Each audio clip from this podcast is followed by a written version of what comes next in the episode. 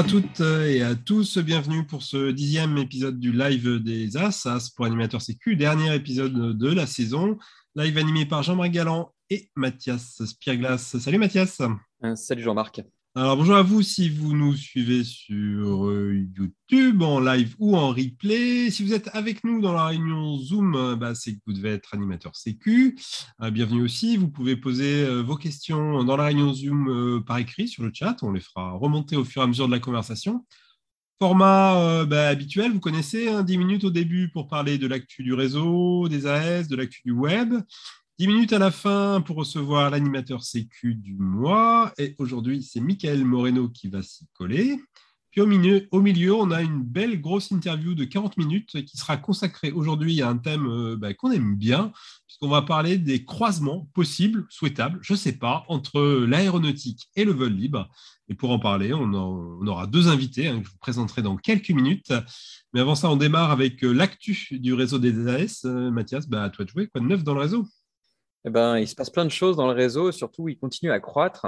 Et euh, on est maintenant 146 AS inscrits sur le site fédéral. Il reste 3-4 AS en perdition euh, qui ne sont pas encore inscrits, mais qui ne tarderont pas à le faire, euh, j'imagine. Et ce qui est notable ce mois-ci, c'est qu'il y a quatre ligues maintenant qui se sont dotées d'un AS.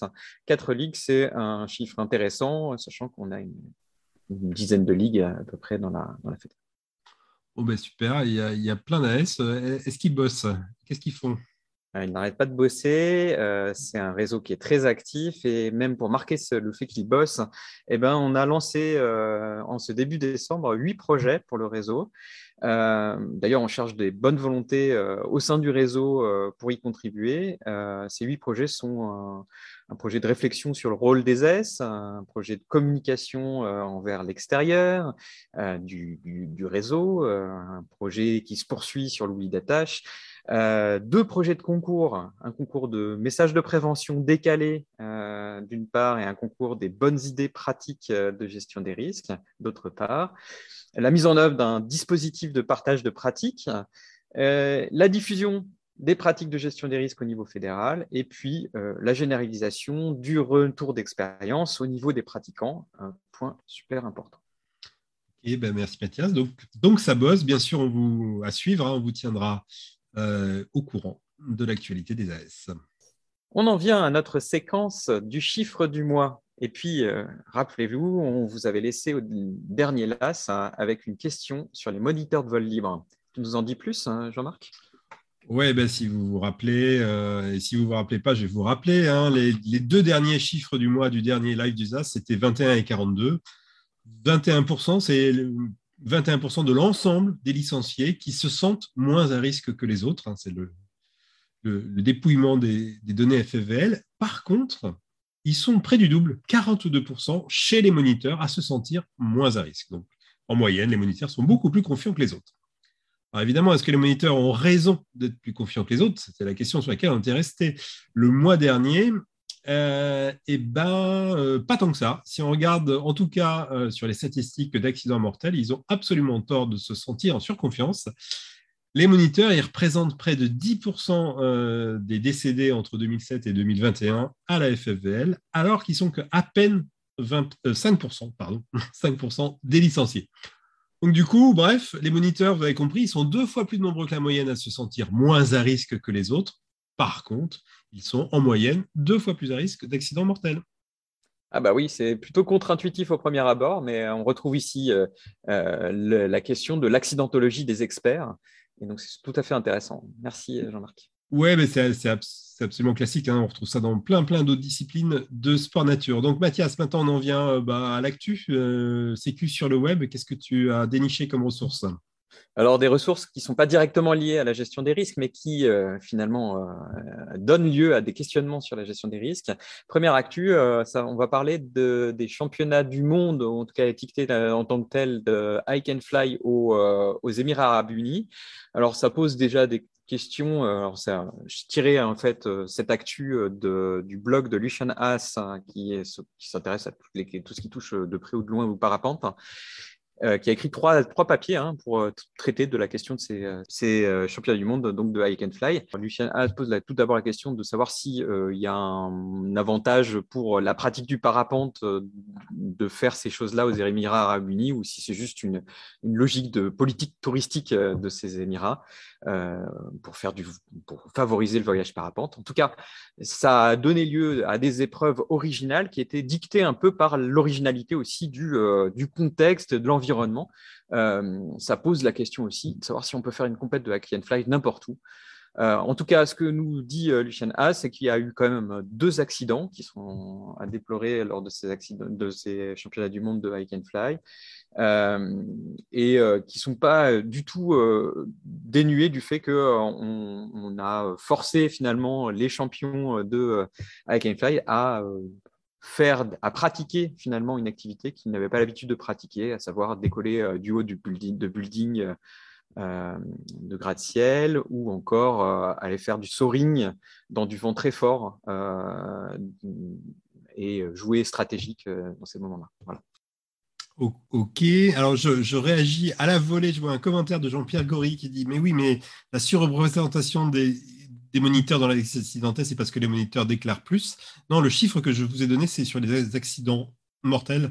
Donc, les accidents mortels, on les a tous, qu'ils soient moniteurs ou pas moniteurs. Donc, il n'y a pas ce biais de surdéclaration pour ce qui est des moniteurs. Je referme la parenthèse. Une deuxième, une deuxième ressource, Mathias, toujours à propos du I Can Fly, euh, nouvelle vidéo de Greg Amerton. Euh, oui, alors nouvelle euh, Greg Amerton, hein, donc qui, est, qui, qui, produit la chaîne YouTube Fly with Greg. Euh, donc, euh, il se pose la question de savoir si, parce qu'on lui a posé la question, il y a un de ses jeunes élèves qui lui a posé la question, est-ce qu'avec mes 70 heures de vol ou mes 70 vols, hein, je ne me rappelle plus exactement la, question, est-ce que je pourrais faire la X-Alp? Alors, bien sûr, il, il, montre dans cette vidéo que les compétitions de hike and fly ont de plus en plus de succès, que cette pratique est de plus en plus développée. Mais euh, il se pose la question aussi de savoir si cette pratique est vraiment pour tout le monde, sachant qu'il euh, y a peut-être des compétences euh, spécifiques à développer lorsqu'on pilote des parapentes pour, pour faire du hike and.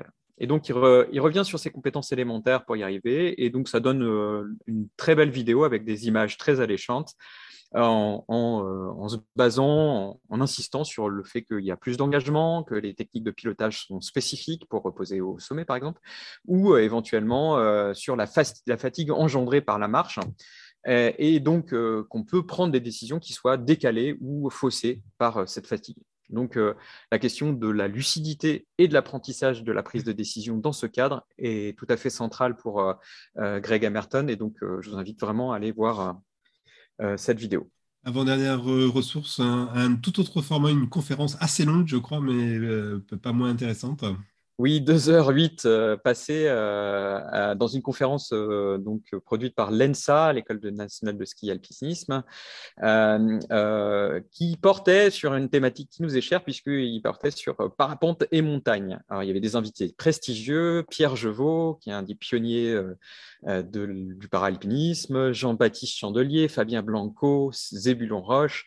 et, et donc, on voit dans cette conférence que d'une part, euh, par une, approche un peu historique, hein, euh, que euh, le parapente est en fait très complémentaire dès son origine à l'alpinisme, que ça permet de s'économiser à la descente, ça permet aussi un agrément, d'apporter un agrément à d'autres pratiques de, sport de montagne, comme le trail, et par rapport auxquelles sont développées hein, les ailes monosurface qui permettent de gagner du poids et aussi de l'encombrement. Et bien sûr, il y a tout un travail euh, dans cette conférence sur ce que ça change au pilotage, sur ce que ça change aussi sur l'accessibilité de ces activités euh, pour le grand public ou pour ces euh, nouvelles activités des sports de montagne, et aussi ce que ça change dans le regard des pratiquants des sports de montagne sur le parapente ou le vol libre. Et oui, évidemment, ça fait envie de voir des gens qui descendent la montagne en parapente. Le dernière ressource très vite, parce qu'on est déjà à la bourre, on la doit à Bruce Goldsmith, c'est ça Mathias? Oui, un article de Bruce Goldsmith dans le dernier euh, numéro de euh, Cross Country Magazine, euh, celui de décembre, qui s'intéresse à la question de savoir comment est-ce qu'on mesurait l'âge de, de nos ailes. Hein. Donc, il y a des truc classique qu'on sait tous à peu près, hein, c'est qu'il faut limiter l'exposition aux UV, à l'abrasion, éviter l'humidité, ne pas plier trop serré, euh, éviter éventuellement euh, les manœuvres d'accro trop euh, qui sollicitent beaucoup les ailes, et bien sûr ne jamais tomber dans la mer. Ce qui est moins, ce qui est plus étonnant, c'est que, c'est que en gros, ce que dit Bruce Goldschmidt, c'est que votre aile, elle s'use dès qu'on la sort du sac, dès qu'on la manipule et qu'on la sort du sac. Donc l'idée, c'est de minimiser le temps hors du sac. D'accord, ne la sortir que si on est sûr de l'utiliser. Alors vous allez trouver bien sûr tous ces euh, liens euh, vers les ressources, que, les liens vers les ressources que Mathias vient de citer dans le chat de Zoom ou dans la description de la vidéo. On arrive au plat de résistance de notre live et on va s'intéresser donc aujourd'hui euh, au croisement entre le monde de l'aéronautique et le vol libre. on, va, on va se demander notamment ce que la culture aéronautique peut apporter au vol libre et vice-versa, après tout. Hein. Et on a deux invités pour euh, en parler, euh, qui peuvent réactiver leur caméra, Fabrice Levoyer et Mathieu Gollon. Bonjour à tous les deux. Bonsoir à tous. Ah, Bonjour à tous. Fabrice, super. On est très très content de, vous avoir avec nous. Je dis ça à tous les lives, mais c'est, vraiment sincère à tous les coups. Euh, Fabrice, tu es euh, parapentiste depuis 30 ans, tu as commencé euh, jeune, tu es moniteur de parapente, mais tu es aussi pilote chez Air France, où tu t'occupes notamment de la formation des pilotes, formation où le facteur humain a une place centrale. On va, on va y revenir au cours de l'interview. C'est ça, je me gourre pas? Ouais, c'est ça, c'est ça, ouais. Mathieu, tu es parapentiste aussi, euh, également pilote d'avion privé, instructeur de planeur.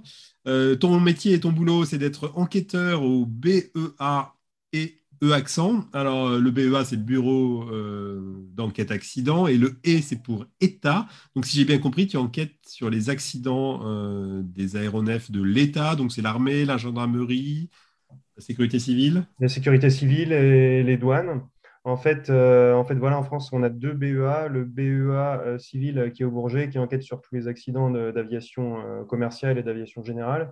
Et on a mon bureau, le BEAE, qui se situe à Villacoublay, et comme tu l'as dit, qui enquête sur les, accidents de, la flotte d'aéronautique d'État. Donc voilà, c'est les armées, mais pas que. On a aussi les douanes, la gendarmerie et la sécurité civile.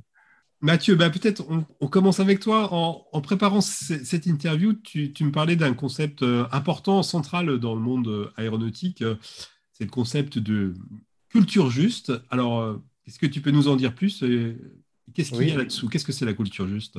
Alors, ben, la culture juste, euh, ben, c'est une, partie de la culture de la sécurité qu'on a en aéronautique. Et en fait, le, principe essentiel de la culture juste, c'est qu'on va chercher à dépénaliser l'erreur et à euh, sanctionner la, la, violation volontaire. Et en fait, le but de ça, c'est quoi? C'est d'obtenir du rétex. Le rétex, c'est le retour d'expérience. Je pense que vous savez tous ce que c'est.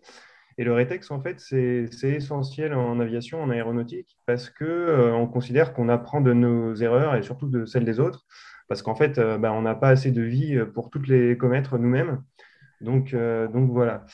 Alors, bah, cette culture juste, en fait, c'est un concept qui a été inventé par James Reason, que vous connaissez peut-être. C'est un universitaire britannique, un professeur, qui a inventé le modèle du même nom avec les plaques trouées qui est pas mal utilisé en, gestion des risques. Et donc, euh, pour vous donner un exemple euh, très concret de la, culture juste, qu'est-ce que c'est? On va prendre l'exemple d'un pilote de parapente euh, qui, fait une, analyse aérologique, qui fait une erreur, qui se met en l'air dans des conditions où, en fait, il n'aurait jamais dû voler. c'est très fort, c'est turbulent, ça bouge, donc il va se prendre des fermetures et il va finir bah, par se poser indemne. Donc, ce pilote, qu'est-ce qu'on va chercher à faire? Est-ce qu'on va chercher à le, sanctionner, à le punir? Est-ce qu'on va le, moquer au bar de latéraux ou sur les forums, euh, comme, euh, comme ça peut se voir souvent? Mais en fait, si on fait ça, euh, ce pilote, il n'aura pas envie de nous raconter son histoire. Et, comme ça, c'est bien terminé, ben, on n'en entendra jamais parler. Et le problème, c'est que la semaine prochaine ou, ou, le mois suivant, si un autre pilote se met en vol avec les mêmes conditions sur le même site, ben, peut-être qu'il aura moins de chance et peut-être que ça se terminera moins bien et peut-être que ça se terminera par un accident. Voilà. Donc voilà pourquoi c'est essentiel. Euh, ça vise à favoriser le rétex. Alors, donc, donc on, a bien compris cet aspect de, de, surtout pas culpabiliser le, pilote pour l'inciter à faire un retour d'expérience. Est-ce qu'il y a d'autres caractéristiques du, bon retour d'expérience, entre guillemets, utilisé en, aéronautique? Le bon retour d'expérience, euh, il, doit être, euh, il doit être anonyme déjà. il doit être euh, bah, à l'initiative des, des concernés, des pilotes.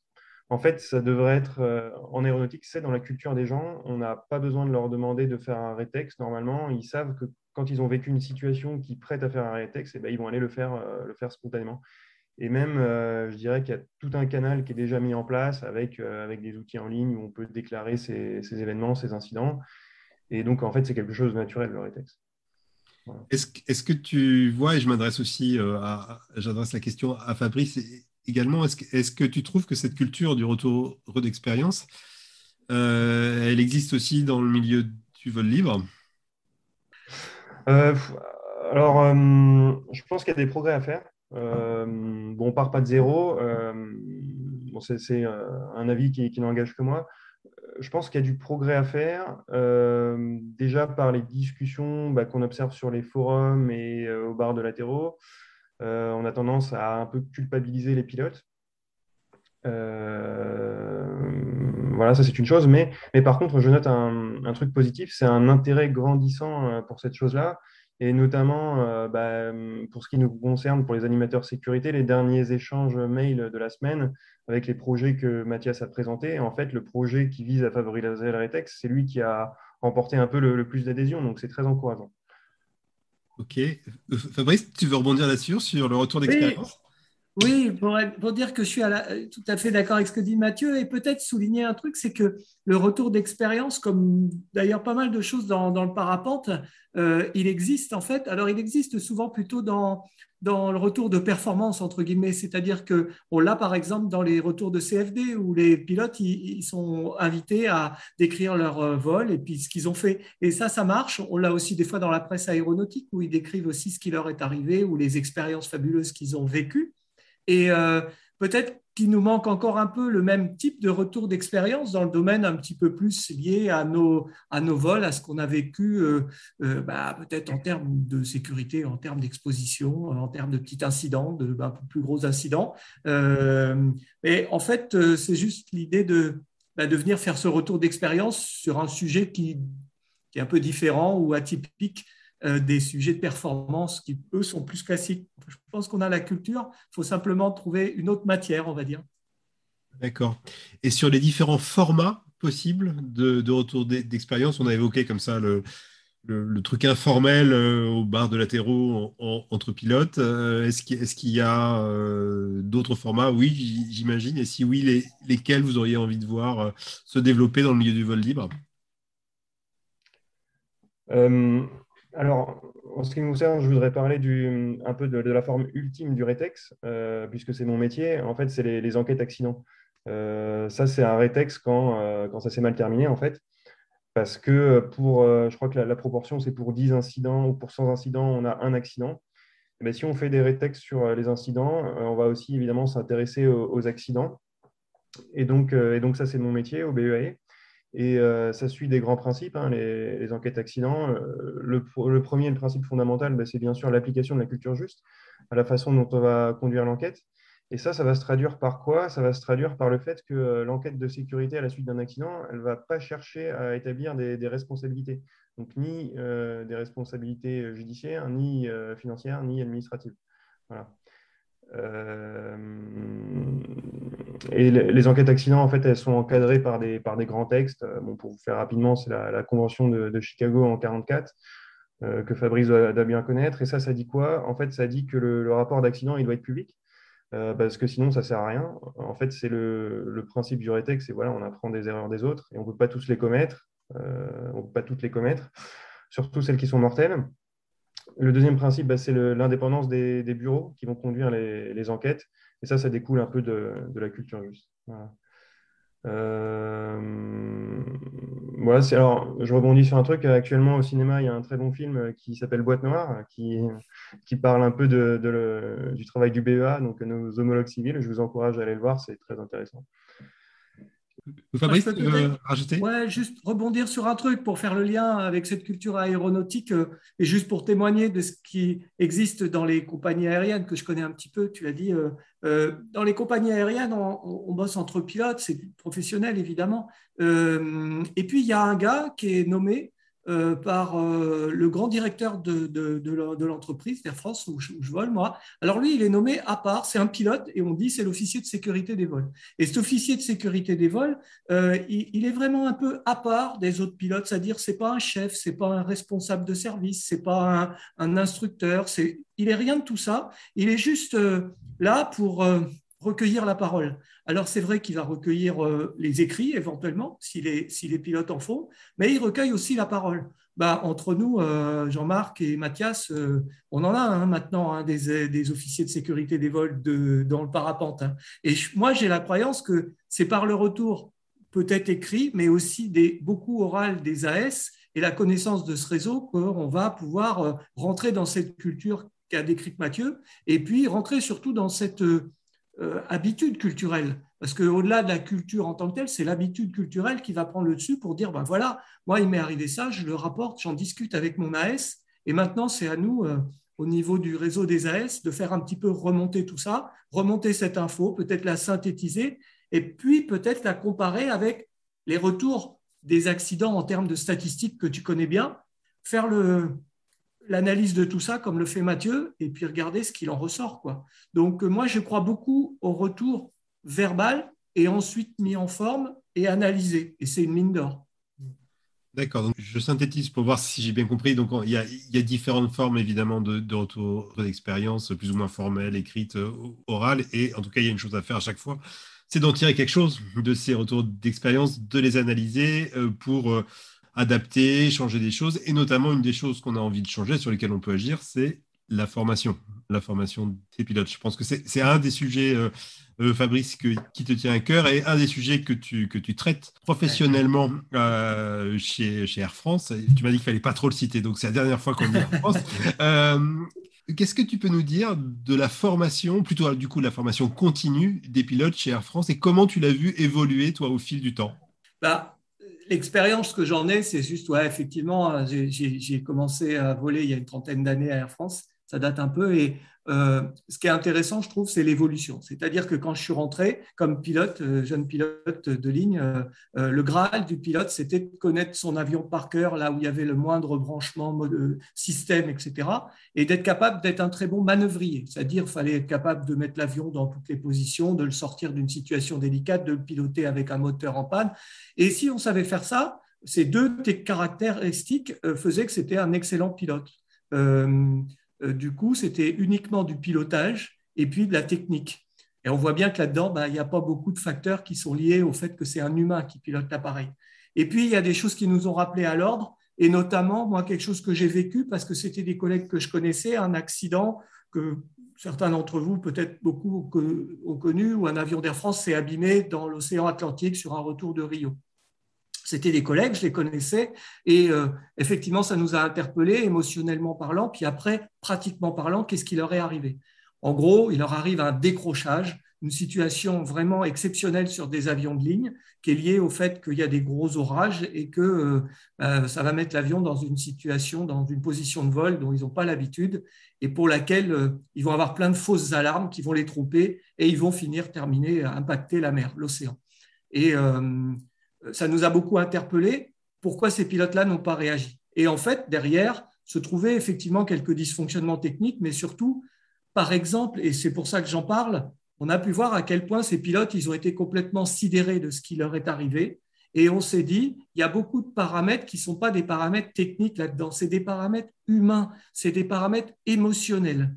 Ça nous a interpellés sur essayer de comprendre le fonctionnement de l'être humain dans des situations délicates, on est beaucoup dans le facteur humain. Comprendre le cerveau, comment se comporte notre cerveau quand on est dans une situation inattendue, imprévue, exceptionnelle et qui a éventuellement un engagement vital. Je vais mourir. Waouh Et qu'est-ce qui fait notre cerveau dans ces cas-là? Eh bien, notre cerveau, il a un processeur qui est programmé pour avoir des réactions automatiques. Et ces réactions automatiques, elles ne sont pas du tout faites pour les choses qui volent. Elles sont faites plutôt pour le Cro-Magnon, euh, le gars avec sa lance. On appelle ça le phénomène de sidération. Moi, ça m'a intéressé parce que c'était justement un phénomène humain et ça nous faisait basculer de la compétence purement technique à une compétence humaine et peut-être rappeler que ben, finalement, quand on pilote, d'une manière générale, environ deux tiers de nos compétences sont des compétences à caractéristiques humaines et pas techniques, des caractéristiques non techniques. Et je m'y suis beaucoup intéressé. Et je pense que c'est le premier message qu'il faut donner, que l'aéronautique nous enseigne. Elle a un petit peu d'avance, si je peux me permettre, sur le parapente, mais ça commence à venir en parapente. Il faut beaucoup prendre en compte ces côtés humains. Alors, si, si on vient plus en détail, du coup, sur cet état de, de sidération qui est évidemment super, intéressant. Euh, quelles sont ces caractéristiques? Tu nous dis que pour les gens qui veulent le c'est top. Plus précisément, en, parapente, ça fait quoi la sidération? Ben, en fait, euh, alors on est d'accord que c'est un exemple parmi tant d'autres de situations où les facteurs humains sont impliqués, mais celui-là, c'est vrai qu'il est un petit peu démonstratif, on va dire. Bon, là, il a eu des conséquences terribles. Je pense que euh, on peut faire le parallèle suivant. Souvent, on se dit comment ça se fait que les pilotes qui perdent le contact de leur vol sur une autorotation, par exemple, ils n'utilisent pas leur parachute de secours? Bah, Si on se pose la question, utiliser son parachute de secours, c'est pas dur, il suffit de prendre la poignée puis tu le balances. Techniquement, ça n'a pas l'air bien compliqué. En pratique, c'est un peu comme nos pilotes de ligne. Récupérer l'avion en le faisant réaccélérer, ça n'a pas l'air compliqué. Et en fait, la sidération va s'installer. Comment? Bah, En fait, c'est une espèce de de freeze. Le gars est congelé. Il fait plus rien. Il bouge plus. Tellement il a peur. Il est dans la panique. OK. On l'a vu. Souvent, disent, certains disent c'est la, panne de cerveau. OK. Ou alors, il y a une autre version. Le cerveau dit Moi, je vais me défendre par tous les moyens. Et il va commencer à actionner dans tous les sens. En parapente, on connaît ça aussi sous le nom de surpilotage.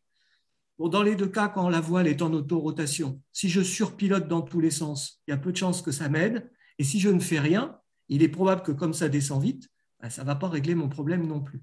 Donc, la question qui se pose derrière, et que je suis sûr que tu vas me poser, c'est comment on fait pour essayer d'éviter cette sidération eh bien, je te la, te la pose, Fabrice. Quels sont les, les outils pour, euh, pour essayer de combattre cette euh, sidération si toxique pour nous? Bon, bon alors évidemment, là, euh, c'est beaucoup de travail qu'on a fait dans les avions de ligne pour essayer de vraiment s'interpeller. Le premier outil, et, il n'y a pas de vérité. Le premier outil, c'est ce que nous, on appelle se connaître soi-même. C'est-à-dire avoir cette conviction que ces facteurs humains et mes réactions quand je vais piloter et que ça va être difficile, il y aura une situation difficile, elles sont préprogrammées et qu'elles ne font pas forcément ce que je voudrais. Eh bien, crois-le ou pas, euh, tous les pilotes ne sont pas convaincus de ça. Certains se disent peut-être, euh, c'est pas pour moi, non, mais moi je sais faire en fait. Bon, ok même les pilotes de ligne se disent bah, Moi, je sais faire. Et d'ailleurs, c'est bon pour la confiance en soi. Seulement, ce n'est pas toujours tout à fait exact. Et en plus, c'est juste physiologique. Ce n'est pas une critique, c'est juste comme ça, programmé. Donc, si j'accepte cette situation et que je ne suis qu'un humain et pas un robot, eh bien, euh, je peux dire je vais être sensible à l'émotion. Et donc, en me connaissant moi-même et avec cette émotion, j'accepte l'idée que je vais être dans cette sidération, que je dois d'abord reconnaître. Il faut reconnaître cette sidération. Comment elle se manifeste? Peut-être ça parle à certains d'entre vous qui se sont trouvés un peu dans cette panne de cerveau là. ok, bon, si je la reconnais, que j'ai identifiée, ensuite je vais pouvoir essayer de reconnecter mes capacités pour trouver la solution à ce qui m'arrive. Ça va passer par un travail de verbalisation, être capable de dire, il m'arrive ça, j'ai une autorotation, et moi, en travaillant avec. Ouais. Fabrice, excuse-moi de le dire, euh, pas juste dans sa tête, mais de le dire à haute voix, de le prononcer. C'est ça la verbalisation? Absolument. Quand je suis avec mes stagiaires sur le lac, euh, en situation de milieu aménagé, en cive, on fait une fermeture et je leur dis je dois vous entendre de la berge crier fermeture. Pourquoi? Parce qu'en faisant ça, je remobilise mon cerveau, mon cortex cérébral, dans lequel est ma fonction de parole celui où se trouve ma solution de pilotage ou mon issue de secours. En remobilisant par la parole mon système de cortex cérébral, eh bien, j'ai des chances, peut-être, j'ai des chances, en tout cas elles existent, de pouvoir trouver ma solution. La deuxième possibilité, et qui est fort souhaitable, c'est de mobiliser aussi son corps. Pour mobiliser son corps, il y a des possibilités de mobiliser sa respiration, et notamment d'être capable de faire une expiration. Expirer, ça veut dire être capable de rendre l'attention qu'a bloqué mon cerveau reptilien quand il m'a mis dans la sidération. Tout ce que je vous dis là, c'est des choses que pratiquent les pilotes de ligne aujourd'hui. C'est-à-dire avant, on disait, si vous avez un décrochage, vous mettez tel paramètre avec telle puissance moteur et ça va marcher. On a vu que ça ne marchait pas. Aujourd'hui, les pilotes de ligne, on leur dit, vous touchez à rien. Vous criez décrochage, vous posez les mains sur vos genoux et ensuite, au bout de deux secondes, quand vous avez bien compris la situation, vous allez actionner. Actionner quoi? Une manœuvre d'urgence qu'ils ont apprise par cœur. Eh bien, apprendre une manœuvre d'urgence et l'expérimenter avant qu'elle arrive, c'est aussi un boulot que j'aime bien faire avec mes stagiaires et que chacun peut faire, soit dans la réalité, crier, se mettre en autorotation, on parle de milieu aménagé, on est d'accord, c'est quelque chose d'un petit peu organisé, et ensuite dire autorotation ou fermeture, fermeture c'est facile, contre, c'est ma manœuvre de sortie, j'observe, je souffle, j'ai mis en place, si ça fonctionne, j'ai fait une manœuvre d'urgence qui me permet de récupérer l'avion ou le parapente. Je suis content. Si ça ne fonctionne pas, j'ai une manœuvre de secours, une procédure de secours, on la connaît. Parachute de secours avant un tour, parce que rapidement, c'est la seule solution. OK. Je résume verbalisation, respiration, et on, enclenche une, procédure de secours simple. Juste un petit mot, juste pour te dire, et terminer avec ça. Deux points. Un point important, c'est expérimenter. C'est-à-dire, il faut le faire. Il ne faut pas attendre le jour où ça arrive pour dire, ah ben mince, qu'est-ce que j'aurais dû faire? Parce que ce jour-là, c'est la sidération qui risque de capter le pilote. Donc, j'encourage à expérimenter, évidemment pas sur l'autorotation à part ces milieux spécifiques, mais sur d'autres éléments. On peut le faire par exemple sur un tangage, une tempo, et expérimenter, shoot, tempo. Voilà, simplement pour se mobiliser, je verbalise, je respire, je contrôle la situation. Ou alors, il y a une deuxième solution, et ça, chacun est libre de la réfléchir, c'est ce qu'on appelle l'imagerie mentale, beaucoup utilisée par les sportifs de haut niveau, qui consiste finalement à s'imaginer dans la situation et à se répéter la situation en l'imaginant, et ensuite, en faisant cette verbalisation, cette respiration et cette manœuvre, on peut la mimer en se disant je vais faire ci, je vais faire ça, et en le faisant, eh bien, il y a une préparation. Et aussi étonnant que ça puisse paraître, ces stagiaires avec qui j'ai déjà pratiqué ça sont énormément plus efficaces pour contrôler leur parapente dans la situation d'autorotation après deux à trois séances d'imagerie mentale, c'est-à-dire finalement pas grand-chose. Et puis l'avantage de l'imagerie mentale, c'est que ça coûte pas cher et on peut la faire euh, à, peu près quand on veut. Euh, Mathias, on a un certain nombre de questions des Oui, il y a pas mal de questions. Alors on va peut-être faire un petit retour arrière. Euh, je, vais revenir sur ma première question, une question de Jean-Pierre qui posait la question de savoir si la culture juste, ça consistait uniquement à déclarer finalement tous les accidents. Je, Alors, bah, je vais répondre, si tu permets, Fabrice. uniquement non, mais ça, ça, en est une partie, je pense en fait, on va dire, ça, hum, c'est un principe qui va avec la dépénalisation. En échange de la dépénalisation, on ne sera pas sanctionné, mais on ne sera pas puni. Mais en échange de ça, on se doit de tout déclarer et ne pas omettre euh, volontairement des choses. Voilà, c'est une des composantes de la, culture Excellent. Euh, une question nom de François qui posait la question du format de la déclaration d'accident sur le site FFVL. Est-ce qu'elle est en mesure ou pas de favoriser le retour d'expérience? Bah, encore une fois, donc là, c'est un, avis qui engage que moi. Euh, je pense qu'il y a du progrès à faire, ouais. Euh, donc, je m'y suis intéressé assez récemment euh, avec certains d'entre vous. On a pris le, format de, la déclaration d'accident et y a, je pense qu'il y a plusieurs choses qui peuvent être améliorées. Bah, la première chose, en fait, c'est que la déclaration d'accident ou d'incident, elle est commune, je dirais, avec la déclaration aux assurances. Donc là, on a, hum, Enfin, on a. C'est pas un principe de culture juste parce que euh, l'assurance forcément va chercher à déterminer des responsabilités pour, euh, payer ou non. Euh, et puis même, je dirais, deuxièmement, c'est sur la forme. Je pense qu'on peut améliorer certaines choses sur la forme. Dans, le vocabulaire employé, on voit le mot responsabilité, je crois. enfin, voilà, il y a des choses comme ça qui pourraient être améliorées. Euh, troisième question, une question de Laurent. Alors que je ne sais pas pourquoi il n'est pas dans la réunion Zoom, en tout cas il est sur YouTube. Euh, c'est Laurent Laval, donc qui est un, que vous connaissez puisqu'il est passé en AS du mois. Euh, il posait la question de la culture aéronautique ne devrait-elle pas être enseignée en école? Est-ce que je vais laisser Fabrice répondre. Alors, euh, la culture aéronautique, oui, évidemment. Merci Laurent, je peux que dire euh, bravo. Euh, oui, je suis d'accord avec ça. Je voudrais dire, par rapport à ce que je disais tout à l'heure, à quel point aujourd'hui les pilotes, les jeunes pilotes comme je l'ai été, voilà, ils commencent par ça aujourd'hui. C'est-à-dire qu'on leur on dit, ben voilà, c'est quoi les compétences d'un pilote? Et il existe une matrice des compétences du pilote. Comme je vous le disais, dans le temps, il y avait savoir piloter euh, et connaître bien la machine. Aujourd'hui, bah, ces deux compétences techniques, elles ont été rejointes par d'autres compétences, dont deux tiers d'entre elles sont des compétences non techniques. Ça passe par euh, quelle est la méthode de gestion des décisions? Qu'est-ce que le pilote peut faire pendant toute donc, gestion des décisions avec une méthode et une procédure et une checklist. Quand j'ai une décision à prendre, est-ce que j'ai bien géré tous les paramètres? Ensuite, il y a aussi euh, la gestion de mon stress. Qu'est-ce que je fais pour la gestion du stress et la respiration? Aujourd'hui, les pilotes de ligne font des pauses de temps en temps avec des exercices de respiration pour pouvoir être prêts à parer un incident. Peut-être que c'est quelque chose dont on pourrait s'inspirer en culture aéronautique. Moi, je le fais aussi en parapente. C'est pas nouveau. Je suis pas le seul à le faire. Voilà on peut aussi parler de, quelque chose qui est très important. Mathieu, il a utilisé ce mot magique plusieurs fois, c'est l'erreur. par définition, l'être humain, c'est un, être qui fait des actions qui sont toujours entachées d'erreurs. La question, c'est comment je gère le fait que j'ai accepté d'être un être humain et donc de faire des erreurs. Par exemple, en faisant ces études en aéronautique, on a mis des pilotes dans un simulateur et on a vu euh, combien d'erreurs ils faisaient pendant une heure de vol en simulateur?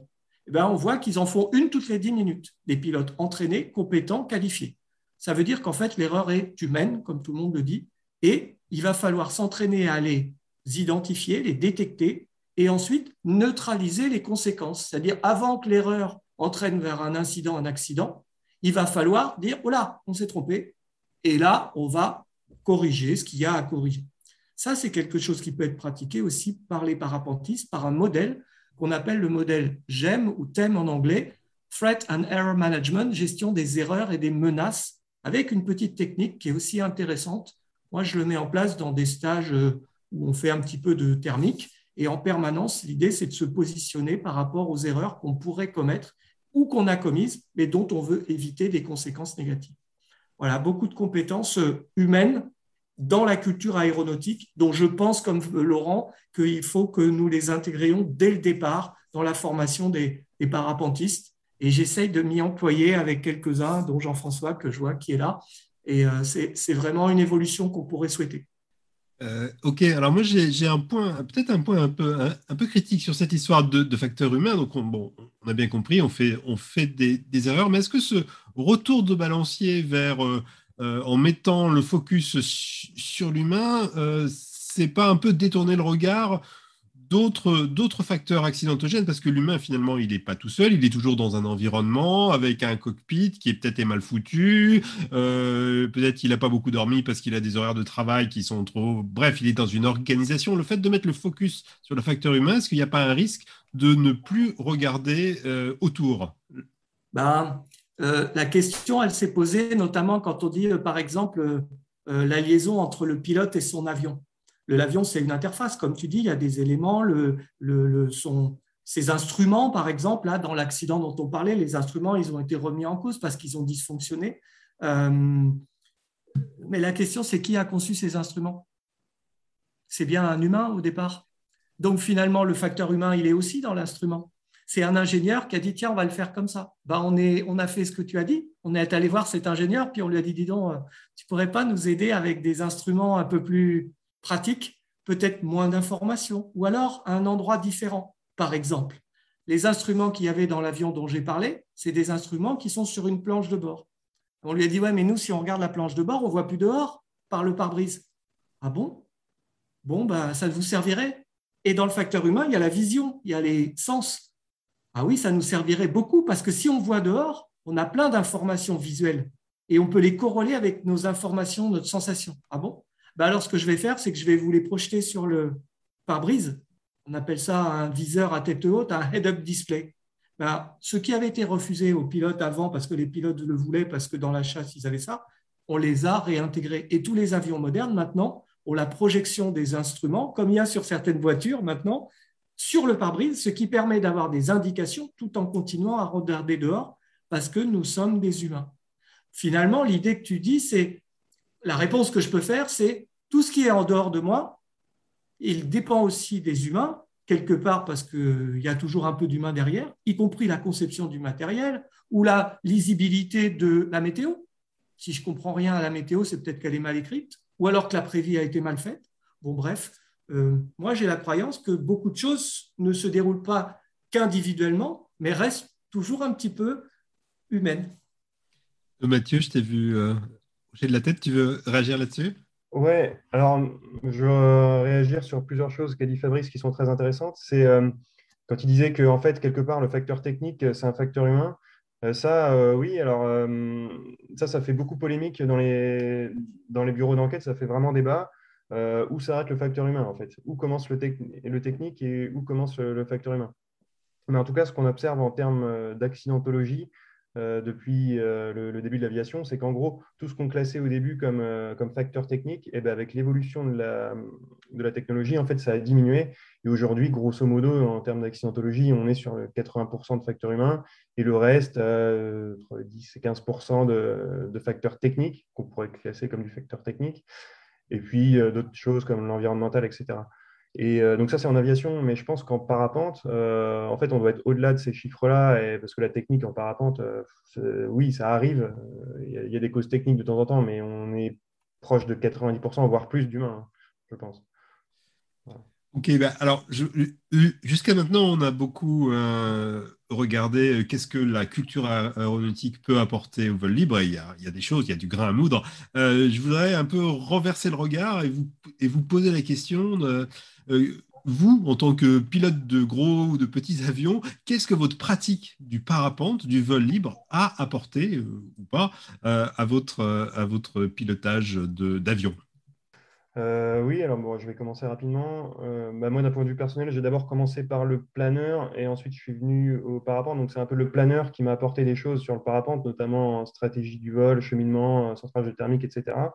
Et après, je suis venu à l'avion. Et en fait, euh, je pense que là, ce que m'a apporté le, parapente, c'est conscience de, certains éléments dans, l'aérologie, euh, notamment en montagne, en avion, des choses qui ne sont vraiment pas enseignées dans la, formation du pilote privé, euh, des, pièges basiques de la montagne, des souvent, hein, des trucs comme ça, des, vallées encaissées dans lesquelles on ne peut pas faire demi-tour et dans lesquelles on est limité par la performance de l'avion et on va s'enfermer, des choses comme ça, en fait, que le, que le parapente m'a amené. Fabrice? Extra, dans, dans ces compétences qu'on a identifiées, il y en a une, elle, s'appelle conscience de la situation. C'est un peu générique, mais c'est juste pour dire, euh, c'est être capable de vraiment savoir euh, où tu es, ce que tu fais, quelles sont les menaces qui sont autour de toi. Je parle des gros avions. Et si on l'a mise un peu en hauteur, c'est parce que on s'est rendu compte qu'en fait, un avion de ligne, vous voyez comment c'est, c'est une grosse machine, ça peut donner une impression d'être euh, un peu indestructible quelque part. Dedans, on est bien, on est chauffé, les passagers y mangent, il y a du champagne, euh, formidable. quoi. Et euh, cette notion d'indestructible qu'on peut associer à la surconfiance, dont tu, vous parliez déjà un petit peu tout à l'heure, et ou l'associer à cette diminution de la conscience de la situation. Parce qu'un avion, ça reste un truc exposé, exposé à des orages, ça vole à 10 000 mètres au milieu de la mer en pleine nuit, c'est pas super naturel au final, et je trouve que le parapente, moi, ça m'a beaucoup aidé dans ma conscience de la situation. Parce que le parapente, c'est difficile. C'est plus difficile de faire du parapente que de piloter un avion de ligne. Moi, je vous le dis parce que je fais les deux. Et donc, bravo les gars, bravo. C'est difficile parce qu'on est exposé à des phénomènes météo avec peu de défense. Euh, notre parapente, dès qu'il y a un peu de vent, c'est difficile. Dès qu'il y a un peu de turbulence, c'est difficile. On n'a pas beaucoup de vitesse. Et en parapente, on est tenu d'avoir une grande conscience de la situation. Est-ce que je vais passer le col? Est-ce que je vais résister à la turbulence? Est-ce que je vais résister au vent? Et donc, c'est vraiment une super école pour pouvoir se dire, OK, je ne suis pas en surconfiance parce que ça reste qu'un chiffon. Et, tant qu'on en a conscience que c'est qu'un chiffon, je pense qu'on a le bon dosage. Moi, ça m'a beaucoup aidé là-dedans. Trouver le dosage sur ma conscience de la situation. Évidemment, ça développe après des concepts du type euh, savoir renoncer, savoir arrêter le vol, savoir faire un détour, euh, qui sont des concepts qui sont adaptés à la progression jusqu'à après la performance, qui est un autre débat, mais intéressant, je pense, pour la Sécu au final. Super. Mathias, est-ce, qu'on a, est-ce que tu as d'autres questions à faire remonter des AS alors oui, j'en ai au moins une, une question de Michael qui demandait si euh, l'effet tunnel était euh, finalement le même genre de phénomène que euh, la sidération. Alors, je dirais, dans un, ça dépend de quoi on parle sur l'effet tunnel, parce qu'il y a des fois une petite confusion. L'effet tunnel, si c'est la première partie, et je ne crois pas que ce soit ça, c'est le fait de, se mettre sur une décision, par exemple, et ensuite de, vouloir continuer dans cette stratégie, quoi qu'il arrive. Alors ça, c'est un biais de facteur humain, un biais de confirmation, un biais de surconfiance qui consiste à dire, bon, moi, de toute façon, je continue mon vol, euh, j'essaye, bon, d'accord, il commence à pleuvoir, mais ok, donc le pilote peut se mettre dans le déni, peut se mettre dans la confirmation que ça va bien se passer. Tout ça, c'est ce qu'on appelle des biais en facteurs humains. Et là, peut y avoir un effet de tunnel dans le sens plus ça va, plus je continue dans quelque chose que j'ai décidé de faire, alors que tout semblerait me montrer que ce n'est pas une super idée. Ça, c'est une forme de tunnel. Ça, c'est un peu sur le long terme. Ce n'est pas tout à fait la même chose que la sidération. La sidération, c'est plus la panne de cerveau instantanée liée à une situation complètement inattendue. Et là, on a les phénomènes que j'ai décrits tout à l'heure. Mathias, tu as d'autres questions non Pas d'autres questions, on peut reprendre le, on, reprend le film, on est presque, on est presque arrivé au bout de, cette, euh, de ce moment. Euh, une interview, bah, peut-être Fabrice, tu as envie de te relancer sur ce que tu nous disais de la, de la formation des pilotes avec ce système finalement de grille de compétences où on va regarder individuellement, pilote par pilote, euh, compétence par compétence, donc très individualisé. est-ce que, est-ce que tu trouves que la formation en parapente, et ça se passe comme ça? Est-ce que c'est suffisamment individualisé, à ton avis? Alors, pour dire les choses, je pense que ça se passe de plus en plus comme ça, et je pense que ça se passe comme je, pense que ça se passe comme ça, euh, comme Monsieur Jourdain. On ferait de la prose sans le savoir, quoi. C'est-à-dire que beaucoup de moniteurs très expérimentés et très bons moniteurs ont déjà développé beaucoup de compétences dans l'enseignement des facteurs humains. Il y a quelques petits écueils. Le premier, c'est le vocabulaire, qui n'est pas toujours super bien employé. Et là, je pense qu'on pourrait faire quelques petits efforts de structuration sur le vocabulaire qu'on emploie. Des fois, on, utilise du vocabulaire qui nous fait même presque peur à tous. Et puis, il y a une deuxième chose, c'est euh, faire la part des choses entre le travail et l'enseignement de la performance et l'enseignement des, des qualités ou des compétences de sécurité. Alors, souvent, ça se rejoint, on utilise un peu les mêmes moyens. Je parlais de l'imagerie mentale, par exemple, les champions utilisent beaucoup l'imagerie mentale, mais dans un objectif qui est plus un objectif de performance. Donc, la performance par, culture dans le parapente, par le système de l'École nationale d'alpinisme qui s'occupe du parapente, on a toujours eu une culture de champion, et d'ailleurs ça marche très bien, on a les meilleurs parapentistes du monde, ce n'est pas par hasard. Euh, le côté sécu, il est peut-être un peu moins développé. Je pense qu'on pourrait le structurer un peu, notamment en utilisant ces grilles de compétences qui permettraient aux moniteurs de pouvoir discuter avec leurs stagiaires et les former avec, à, ces autres compétences. Par exemple, exemple, quand je demande à un pilote quelle était ta technique pour arriver en approche sur un terrain, eh bien, tous, ils me décrivent la PTS, la PT8, euh, tous, la, la branche vente arrière, tout le monde sait.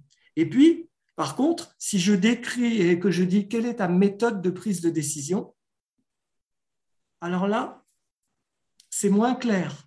Le gars, euh, et pourtant c'est tellement important d'avoir une méthode, parce que si ça devient difficile, comment le pilote va travailler? Donc si on a une grille de compétences où on a dedans la décision, ça pourrait être intéressant que les formateurs puissent former leurs pilotes à comment je prends une décision. Et certains le font déjà. Hein. C'est juste le fait de le dire qui pourrait permettre de. Quelle est ta méthode de gestion du stress? Quelle est ta méthode de connaissance de ton matériel? Est-ce que tu sais ce que ton matériel peut te faire comme mauvais coup, entre guillemets, ou comment il peut t'aider? Quelle est ta méthode de gestion physiologique?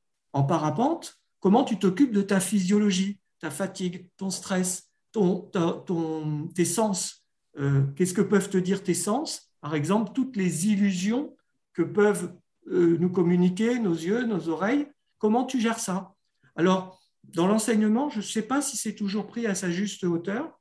Et pourtant, euh, Mathieu pourrait confirmer, si tu es OK, euh, beaucoup d'accidents impliquent ce genre de choses, des désorientations, des illusions sensorielles, pour lesquelles il y a beaucoup de travail à faire. Et je vous assure qu'aujourd'hui, dans la, formation des pilotes, la formation continue, c'est le fait d'utiliser ces grilles globales avec beaucoup de facteurs non techniques qui nous a amenés à travailler, par exemple, les désorientations, les illusions sensorielles, le fait de boire, de manger régulièrement, qui sont enseignés parfois en, perf et pas toujours pour leur aspect sécurité. Euh, Mathieu, peut-être tu veux euh, rajouter quelque chose? Non, entièrement d'accord avec euh, tout ce que vient de dire Fabrice. Oui, sur le sujet des désorientations, effectivement, c'est un phénomène qu'on utilise beaucoup, enfin qu'on étudie beaucoup, et on a encore malheureusement beaucoup de cas là-dessus. Euh, après, je pense qu'en parapente, on est, en tout cas sur la désorientation spatiale, on est quand même beaucoup moins sujet à ça parce qu'on a un aéronef qui est autostable. Si on lâche, euh, si on, rentre dans un nuage et qu'on lâche les mains, il va aller tout droit. Alors que euh, en avion ou en planeur, on va avoir l'impression de tourner et on va aller se mettre sur le dos. Et, ça, c'est une désorientation. C'est un peu différent, mais effectivement, je suis d'accord avec Fabrice. Bah écoutez, euh, grand merci à tous les deux pour plein de raisons. Et pour une raison euh, euh, d'autosatisfaction, c'est qu'on vient de reboucler sur le tout premier live des AS de la saison, où on parlait justement avec Jeff Chapuis, qui est là dans le public, de préparation mentale, de compétences non techniques, de gestion des émotions, de prise décision. Donc euh, merci, merci beaucoup euh, à vous deux pour, euh, pour vos, témoignages et pour ce, rapprochement monde du vol libre aéronautique qui est, bah, si j'ai bien compris, à bénéfice mutuel dans les deux sens. Ben, merci à vous. Merci. Mathias, bah, il nous reste à embrayer sur la ah dernière séquence du live des As, euh, l'animateur sécu du mois. Et donc aujourd'hui, on a le plaisir d'avoir avec nous euh, Michael Moreno. Je parle lentement pour lui laisser le temps d'activer sa caméra. Voilà, super. bonjour, bonjour Michael. Bonsoir à tous. Donc, Michael, euh, le jeu, c'est de te soumettre à un flot de questions standard, toujours les mêmes, c'est sans surprise. Euh, donc, ton club, c'est Planest Vol Libre. Ben, où c'est Planest Vol Libre? Alors, Planest Vol Libre, c'est un club école qui est situé dans le Grand Est, à Volmerange-les-Mines, euh, donc dans le 57, hein, et qui comprend 64 licenciés et 91 adhérents. Voilà. bon, donc les pratiques de, tes membres, est-ce que tu peux revenir là-dessus? Puisque tu as répondu Les pratiques des membres, c'est donc euh, il y a des crosseurs et des compétiteurs. Alors euh, on est en pleine, donc euh, on a des, personnes qui crossent assez régulièrement de Volmerange les mines et des compétiteurs qui sont voilà qui représentent les pléneux, on va dire, en montagne et, partout en Europe. Super. Et toi, parle-nous de toi. Tu voles depuis quand et avec quelle aile? Alors moi, je vole depuis 2015. Euh, Là, actuellement, je suis sous une BGD Base 2 et euh, je vole également en biplace avec un Fuse 2. Ok. Un truc que tu adores en parapente? Alors, ce que j'adore, moi, je suis très contemplatif. Hein. J'adore regarder les paysages et euh, j'adore faire partager aussi ces moments. Donc, je fais actuellement, je fais beaucoup plus de biplace et je fais partager ma passion à tout le monde. Et, voilà ma, ma, grande, ma grande pratique, on va dire. Euh, ben, truc que tu n'aimes pas en parapente, que tu détestes? Alors, ce que je déteste, c'est quand on grille la priorité en parapente. Quand on est, nous, on est bien à droite, au relief, et qu'il y en a qui arrive en face qui ne veut pas bouger. Euh, euh, voilà, quand... toutes ces choses-là, les priorités en parapente, je trouve que c'est super important et, euh, et, je déteste quand il y en a qui ne respectent pas ça. Et, et je le fais entendre. Qu'est-ce qui t'a amené à être animateur sécurité alors? Alors, de, deux choses. La première chose, euh, mon métier, je suis pompier professionnel, donc euh, la sécurité, c'est euh, mon quotidien, on va dire. Et, et j'organisais, parce que j'ai la facilité de pouvoir organiser des, des, stages de premier secours civique de niveau 1. Donc, j'organisais ça pour des parapentistes. Et la deuxième chose, c'est que j'ai entendu qu'il y a eu plein d'accidents, des personnes qui sont pris des lignes électriques, des accidents, euh, des arbrissages, des, plein de, problèmes. Donc, j'ai voulu organiser des manœuvres réelles, donc des, vrais arbrissages, des, personnes coincées dans des lignes de tension et faire intervenir les pompiers. Et en même temps, j'ai invité plein de parapentistes. Et donc, de ce fait, l'année dernière, la présidente du club ainsi que, que Daniel, un membre du club, m'a m'a demandé si je voulais bien prendre le rôle d'animateur sécurité pour pouvoir faire tout ça officiellement sous le statut d'animateur sécurité. Donc réaliser ses manœuvres et ses stages. Ok, une, une, action que tu as testée et dont tu es content? Une autre que celle que tu viens de nous raconter? Ben, Les actions, euh, j'ai pas pu en tester réellement. Euh, euh, je suis tout jeune animateur sécurité, mais euh, suite au rassemblement des animateurs sécurité qu'on a réalisé à Annecy, l'oubli d'attache, c'est vrai que ça me ça m'a perturbé qu'il y ait des gens qui, oublient de s'attacher. Et il y a des gens qui ont travaillé sur ce, principe-là. Et j'aimerais bien, ben oui, euh, réussir à trouver quelque chose dans mon club pour pouvoir euh, euh, motiver les gens à, se faire un checklist à chaque fois, à chaque début de vol, on va dire, pour ne pas oublier de s'attacher. Et je sais qu'il y a beaucoup de personnes qui travaillent dessus sur ce problème-là. Donc voilà, si on, peut trouver quelque chose en commun, ce serait génial. Si j'arrive à faire rentrer dans les mœurs quelque chose au sein de mon club, ça serait bien. Est-ce que tu rencontres des difficultés dans ton rôle d'AS ben, Pas particulièrement dans mon rôle d'AS, euh, on, on m'a demandé des fois d'intervenir en tant qu'animateur sécurité pour des, des, personnes euh, qui auraient pris des, des, risques. Ou, euh, voilà, donc, du coup, je trouve qu'on vient plus vers moi. Et personnellement, je n'ai pas eu de difficulté du tout à, à être dans mon rôle d'animateur sécurité au sein de mon club. Est-ce qu'il y a un, projet, un autre projet d'action qui te, qui te tient à cœur? Ben, Un autre projet, moi, j'aimerais c'est vraiment réaliser ces manœuvres et faire venir un maximum de parapentistes pour qu'ils puissent voir aussi ben, comment les pompiers interviennent, comment euh, les équipes de, de, RT, d'EDF, tous les, gens qui sont, euh, euh, on va dire, aussi concernés par notre sport avec lesquels on peut, être, on peut intervenir, on va dire. Donc j'aimerais bien que les pompiers, tout le monde, voilà, puissent intervenir ensemble, qu'on se rencontre tous et que le jour où il, y a, il, se passe quelque chose sur notre secteur, ben, qu'on ait déjà des, des, personnes, euh, qu'on ait vu des visages, que les pompiers sachent quoi faire euh, quand il y a une personne qui est approchée, ou couper, euh, qu'est-ce que c'est à parapente, à paramoteur, plein de choses voilà, qui, font que les interventions se dérouleraient beaucoup mieux. Et, et voilà, tout simplement, que ça se passe bien. Est-ce que tu voudrais rajouter quelque chose? Non, mais du coup, ouais, je suis, content d'être animateur sécurité. J'invite les personnes qui hésitent ou les personnes qui, se demandent ce que c'est animateur sécurité, ben, vous pouvez vous renseigner, venir nous voir. Il y a beaucoup d'animateurs sécurité euh, en France. On doit être 143 si euh, j'ai bien écouté les chiffres. 146. 146, ouais. Donc, euh, n'hésitez pas à vous rapprocher d'un animateur sécurité. Il peut y avoir plusieurs animateurs sécurité dans un seul club. Et, et voilà, c'est des expériences et des rencontres formidables qu'on a pu faire à Annecy. J'ai découvert plein de choses. J'ai rencontré des gens géniaux. Euh, et, voilà, je suis content d'avoir intégré ce groupe. Donc, merci à tout le monde. Et puis, merci à Fabrice, à Mathieu pour ce soir aussi. C'est très instructif. Super. Merci, bah, merci à toi, euh, Michael. Je pense que tous ceux qui étaient au rassemblement des animateurs sécu à Annecy euh, se, souviendront d'un moment très fort qu'on a vécu ensemble où tu as raconté un incident qui était arrivé avec euh, Jeff Chapuis aux manettes. On ne va pas en dire plus, mais c'était un, moment euh, incroyablement fort. Euh, merci Michael pour tout ça. Le, bah, bah, voilà, le live des As, c'est terminé pour aujourd'hui, mais c'est aussi terminé pour la saison. là, en tout cas, la saison 1 du live des As, donc 10 épisodes. Hein. Euh, plein de rencontres, des moments sympas, mais aussi des moments de bugs, des détresses techniques pas possibles, pas mal de boulot pour nous, mais aussi bah, du plaisir, de notre côté en tout cas. Euh, bah, donc, euh, bah, et vous, qu'est-ce que vous en pensez? Stop ou encore? N'hésitez pas.